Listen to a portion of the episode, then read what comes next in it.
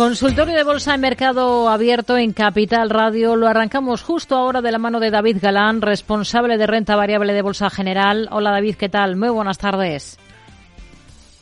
Hola, ¿qué tal? Muy buenas tardes. Un placer, Rocío, estar un martes más en este consultorio semanal, los martes en Capital Radio y además pues eh, que vamos comentando y enseñando gráficos a través del canal YouTube Bolsa General. Una jornada en la que ha supuesto el regreso a la negociación de Wall Street tras el festivo de la última sesión de lunes. Al otro lado del Atlántico tenemos caídas generalizadas para los índices, descensos moderados. El Dow Jones es el que más baja en torno al 0,6% y una jornada en la que hemos visto recortes en las plazas europeas y al IBEX eh, por debajo de esa cota de los 10.000 puntos. David, ¿qué niveles vigila? Bueno, eh, vamos a empezar el, repaso este rápido a cómo están los principales índices.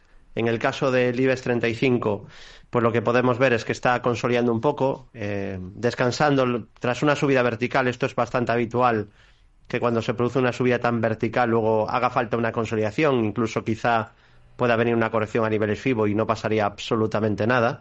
Hay una vela que nos dejó en máximos un doji que dijimos que podía tener un descanso y bueno, pues desde entonces parecemos, parece que estamos en ese descanso. No es verdad que está costando también corregir, ¿no? Por esa inercia alcista, pero lo normal sería ir a buscar quizá niveles FIBO de la última subida que ha sido bastante, bastante vertical en el IBEX, ¿no? Y en la mayoría de bolsas. Tenemos un primer soporte en la media que pasa por 9.600 puntos, Luego el 61.8 de la última subida, zona de 9.400. Y eh, tendríamos por último, como primer nivel clave de verdad de corto medio plazo, los 8.879 puntos. En el IBEX dividendo, pues estamos en, en subida libre, máximos históricos, pero también podemos ver aquí pues esa dificultad de superar nuevos máximos. Incluso aquí se ve más clara la opción de un pequeño techo de corto plazo, acompañado además de una pequeña divergencia bajista en los indicadores. Eh, si se pierden los mínimos de hoy, en mi opinión, quedaría confirmada esa divergencia bajista y como resistencia los máximos históricos recientes de este mes de enero. En el IBEX dividendo se marcaron a principios de enero, en el IBEX normal se marcaron a finales de diciembre. Aquí sería 34.338. Soporte la media pasa por 31.800 o en los mínimos de octubre 29.419. En cuanto al DAX, bolsa alemana, tenemos también un posible descanso en, marcha después de haber encontrado cierto obstáculo en los 17.000. En concreto, marcó máximo histórico en 17.003. Ahí dejó una pauta envolvente bajista que también suele traer un descanso, una pausa en la subida, que también ha sido muy vertical. Como soporte tendríamos primero la zona de la media 200 sesiones, que pasa por 15.900 puntos, y el 61.8 de la última subida, que pasaría por 15.550. Luego estarían por ejemplo, también los 14.630. Y en cuanto a Wall Street, tenemos al Dow Jones también consolidando desde zona de máximos históricos. Eh, este índice está en subida libre. Ha activado nuevos objetivos alcistas que se añaden a los que ya tenía activados. De hecho, tiene por ahí un objetivo pendiente a 41.000 desde hace unos años. Poco a poco se acerca a ese objetivo tan gigantesco comentado en 2020.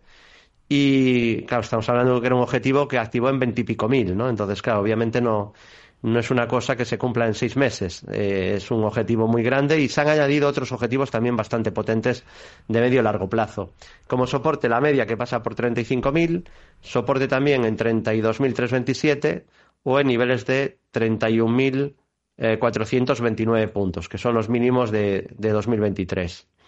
Y en el caso del SP500, índice director de las bolsas mundiales, pues lo tenemos en zona cercana a máximos históricos. El SP, a diferencia de otros índices americanos y mundiales, no ha superado todavía el máximo en su versión sin dividendos, con dividendos sí que está en máximos históricos, y tendría resistencia en los 4.818, si lo supera se activan nuevas estructuras alcistas, soporte en la media que pasa por 4.400, en 4.103 o en 3.808.